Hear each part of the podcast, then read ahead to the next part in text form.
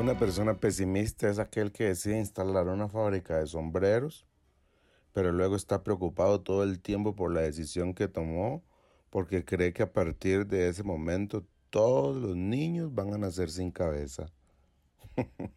Así exponía alguien en uno de sus escritos la actitud de un pesimista y yo no puedo decir que que ya no soy pesimista. Yo creo que todos en algún momento somos pesimistas. Todos en algún momento estamos esperando lo peor o pensando en que lo peor nos va a pasar.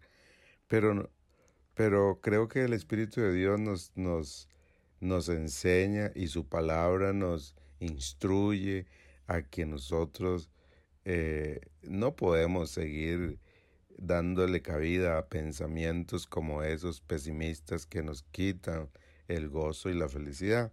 Yo creo que la Biblia nos, nos anima y el Espíritu Santo nos mueve a vivir como dijo el salmista en el Salmo 23, en el verso final, dice, Ciertamente tu bondad y tu amor inagotable me seguirán todos los días de mi vida, y en la casa del Señor viviré por siempre.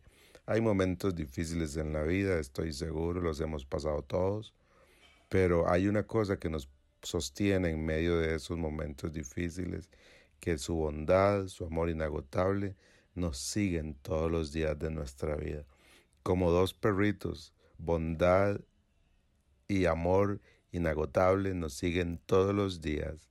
Hoy piense en eso e imagine dos perritos que caminan detrás suyo todos los días por donde sea que usted vaya, que se llaman uno bondad y uno amor inagotable. Ese es el amor de Dios que todos los días anda con usted. Y aunque las cosas no salen como esperamos que salgan, no olvide que eso no determina que Dios no esté con nosotros o que su bondad y su amor se hayan eh, terminado para nosotros. Dios siempre está ahí. Un abrazo.